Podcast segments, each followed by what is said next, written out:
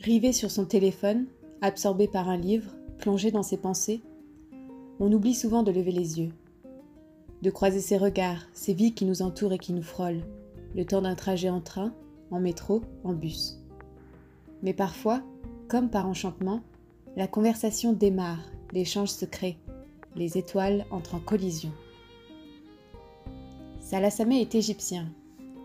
Il y a trois ans, après avoir vécu plus de 23 ans au Caire, il décide de partir pour la France pour poursuivre ses études de traduction.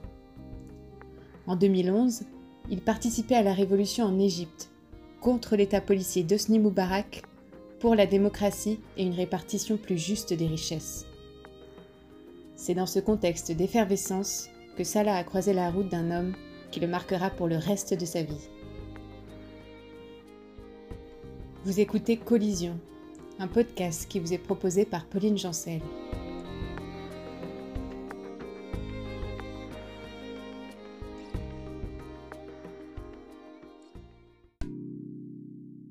C'était en 19 novembre 2012. J'avais 17 ans. J'étais censé aller à une leçon particulière. Et comme tous les jeunes de mon âge, j'ai pris l'argent, j'ai acheté des masques pour le gaz lacrymogène. Je suis allé à la place Tahrir pour participer à la commémoration de ce qu'on appelle le combat de, de, la rue de Mohamed Mahmoud en Égypte, qui s'était déroulé l'an avant, le 19 novembre 2011. C'était les euh, révolutionnaires contre l'armée et la police. C'était un événement très marquant, il y avait beaucoup de gens qui ont été tués. Et du coup, j'étais là euh, en 2011, à la première euh, manifestation qui a duré 4-5 jours. Et cette histoire que je raconte, se passe euh, en 2012, un an après, pour la commémoration de ce qui s'est passé. C'était une manifestation, disons, qui a commencé très normal, sans combat, et après ça a escaladé. Il y avait des tirs de fusil, des gaz lacrymogènes. C'était très dangereux et il y, avait, quelques morts dans cette nuit. Bon, à l'époque, je portais un t-shirt rouge. Mes cheveux étaient en bataille. C'était très marquant. Et tout d'un coup, j'ai reçu un coup, un coup de fil. Et c'est mon père. Je m'éloigne un peu du cœur de l'événement. Je réponds, je lui dis euh, oui. Il m'a dit euh, Tu es où? Et là, je lui dis Je suis dans un cours particulier. Il m'a dit Tu es euh, un menteur. Je t'ai vu dans la, sur la télévision. Et tu dois rentrer tout de suite. C'est quelque chose euh, qu'on s'habitue là-bas, mais quand il y a une manifestation, toutes les rues euh, de la place sont fermées, il n'y a pas de transport. Et du coup tu dois soit marcher pour une quinzaine de minutes pour prendre un bus, soit prendre le métro pour une seule station. Du coup j'ai pris le métro je, descends dans une gare, euh, dans une station centrale où il y a tous les bus. Et j'ai pris euh, le bus euh, qui m'emmène chez moi pour un trajet de 25-30 minutes. Je suis allé m'asseoir à côté d'un homme très bizarre qui a l'air d'être très réservé, qui ne parle pas et qui m'a dit Tu participais à la, à la manifestation je lui dis oui. Il m'a dit alors qu'est-ce qui te prend? Pourquoi ton visage est si pâle? Je lui dis parce que mon père vient de m'appeler. Il m'a dit que il m'a vu sur la télévision. Il m'a dit il faut que je revienne maintenant et j'ai peur.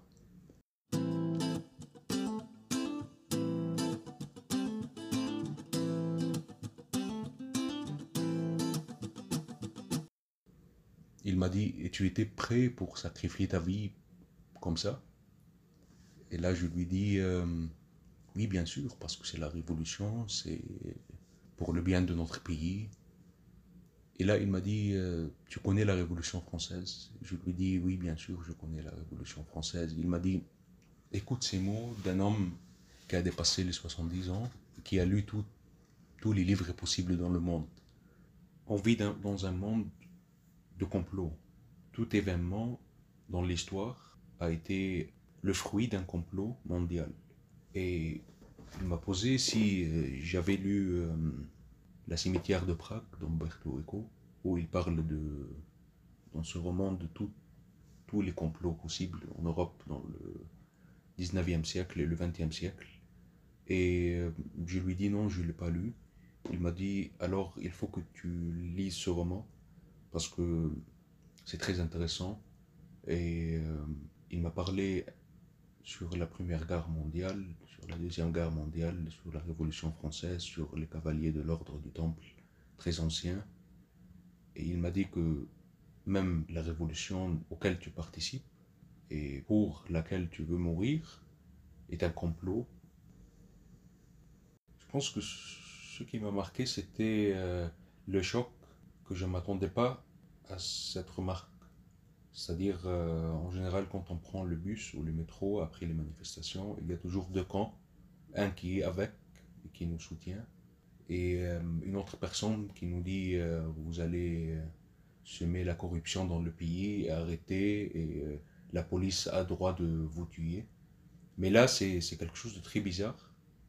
C'est quelqu'un qui est très calme, très, très particulier, et qui me parle une histoire euh, qui date depuis 3000 euh, ou 4000 ans et qu'il me dit que même euh, toutes les religions monothéistes, c'était sous l'égide du diable. C'est-à-dire que c'est le diable qui a envoyé toutes ces religions aux hommes et tous les prophètes et les messagers sont, sont, sont des gens qui, qui, adorent le diable. Et en fait, ils pensent que le diable, c'est plutôt le Dieu. Et du coup, ils, il interprète toute l'histoire sous l'angle particulier de, du complot. Et du coup, c'était un choc pour moi, parce que je ne m'attendais pas à ça. C'est quelque chose de très différent, très bizarre, de quelqu'un qui me dit que tu vas perdre ta vie en vain et que c'est ça le but. Il, il, a même fait un commentaire, il m'a fait rappeler de, en 2011, quand il y avait aussi des, disons, un combat avec la police et qu'ils ont tué deux ou trois jeunes de, des révolutionnaires et ils ont jeté leur corps dans le Nil parce que c'était sur le, bord du Nil. Il m'a dit qu'en fait, cet acte n'était pas aléatoire, mais c'était un acte, euh, c'était euh, ressusciter un ancien rite égyptien de faire le sacrifice du corps de quelqu'un dans le Nil.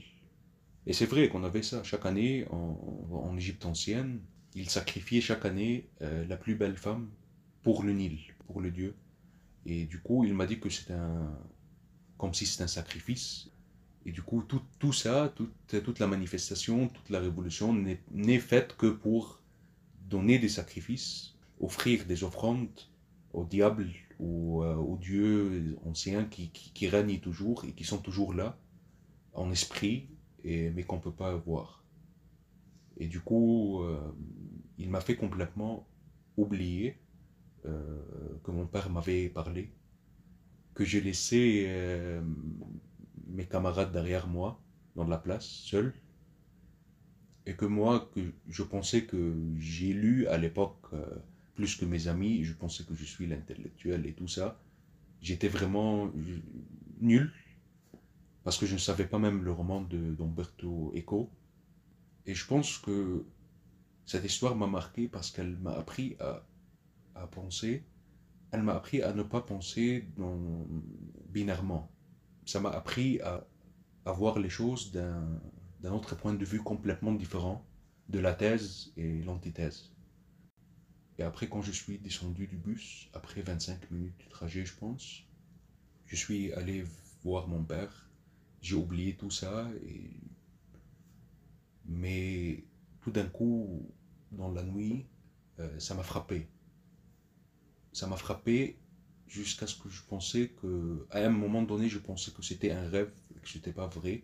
Je pense que ses propos étaient si forts que moi, je pensais que lui-même n'était pas là, qu'il, qu'il ne parlait qu'avec moi, et que j'avais des délusions dans ma tête, parce que j'étais très très choqué par le coup de fil de mon père. Et du coup, même maintenant, quand je parle, je ne suis pas sûr s'il était là ou non. je ne peux pas vérifier son existence. Je connais son visage, mais je ne l'ai jamais vu encore une fois. Je me rappelle toujours de sa voix, mais je ne l'ai jamais écouté encore une fois. Ses idées résonnent toujours dans ma tête, dans ma vision du monde. Et vous l'aurez bien sûr compris, La cimetière de Prague est l'un de mes romans les plus favoris.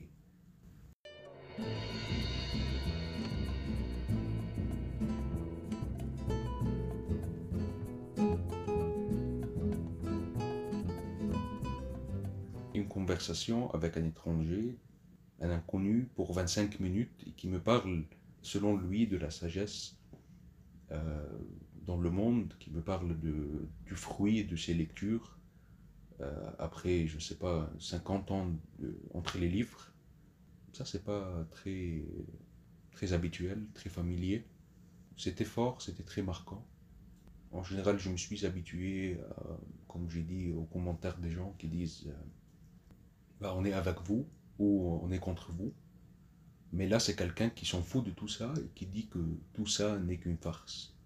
Toute l'histoire n'est qu'une farce et qu'il y a quelqu'un qui, qui joue, qui s'amuse et qu'il n'y a pas de libre arbitre et que nous sommes tous comme des poupées dans une scène, dans, le théâtre. Il a dit même que Hitler, après la fin de son rôle, en 1945, a changé d'identité, changé d'apparence. Il est allé vivre euh, en Argentine et qu'il y a des gens qui, qui, l'ont reconnu là-bas et qu'on ne sait rien de leur sort après parce qu'ils ils ont dévoilé quelque chose qui n'était pas censé être dévoilé. Ils ont un peu ouvert le rideau qui doit être tenu fermé. Lui, contrairement à moi, il ne pense qu'en termes macro. Dans tous les événements de l'histoire, il ne voit pas euh, les détails, il ne voit pas les personnes. Il voit juste l'événement. C'est-à-dire, pour lui, 2011, il y avait les printemps arabes. Il s'en fout du sort, il s'en fout des gens, il, parle des événements dans l'histoire qui marchent vers une fin connue, c'est la destruction des civilisations, c'est l'utilisation du nucléaire, c'est le retour euh, aux épées et, aux chevaux et aux chameaux. Et selon lui, c'est comme ça, selon lui, euh, le changement climatique est vrai, il est là, parce que c'est ça ce qu'on veut, on veut, on veut créer des flux migratoires on veut perturber le monde. Et il ne faut pas laisser le temps du loisir aux gens, parce que s'ils ont du temps de loisir, ils vont lire, ils vont s'instruire, ils vont réfléchir et poser des questions. Et le pouvoir, selon lui, qui, qui, domine le monde, ne veut pas ça. Du coup, il était révolutionnaire, en fait. Du coup, il était contre, contre l'ordre euh, actuel, contre le capitalisme, contre sa société de consommation, du travail, du surtravail surtout. Et du coup, il était révolutionnaire, mais il ne voulait pas prendre des positions parce qu'il était complètement persuadé que toute position signifie que l'on fait partie du complot. Je ne suis pas tout à fait d'accord avec lui, je ne suis pas tout à fait euh, en désaccord avec lui, mais je pense qu'il a un point très intéressant et, vraiment il a arrivé à bouleverser ma vie, à bouleverser mon existence, à me pousser à me remettre en question mais une chose est sûre, je n'ai jamais perdu ma foi dans la révolution. Je pense qu'il n'est pas conscient qu'il a marqué la vie d'une personne, sa vision des choses et du monde, et que son, son, histoire sera écoutée par des gens en France. Et peut-être il est mort maintenant, peut-être euh, il vit toujours entre ses livres, peut-être euh, que désormais il fait partie du pouvoir qui, euh, qui règne le monde, du complot dont il parlait. Peut-être il attend une autre révolution. Peut-être il séduit d'autres jeunes. Peut-être qu'il a découvert que l'histoire de la lecture et des livres, c'est l'histoire de l'oubli. Et en fin du compte, on oublie tout. Et on laisse tout derrière nous. Je ne sais rien de son sort, mais ses paroles ne m'ont jamais quitté. Je suis sûr qu'il y aura une révolution, une autre révolution, qui fera naître des générations. J'aimerais bien être ce vieux sage et euh, être euh, euh, éternalisé dans ma tombe, parce que je pense qu'il est mort maintenant, par une histoire comme ça, et avoir un impact sur la vie de quelqu'un, sur sa vision du monde, et être un moment très particulier dans sa vie. Du coup, je dis que j'aimerais bien être ce vieux sage, mais je pense que dans 50 ans, je vais tenir la main de ce jeune, on descend du bus et on participe à la révolution. Vous venez d'écouter le premier épisode de Collision, réalisé par Pauline Jancel. Si vous aussi, vous avez fait une rencontre marquante dans les transports et que vous voulez la partager, n'hésitez pas à envoyer vos témoignages à l'adresse mail collision.lepodcast.gmail.com. Et si le podcast vous a plu, on se retrouve très bientôt pour un nouvel épisode de Collision.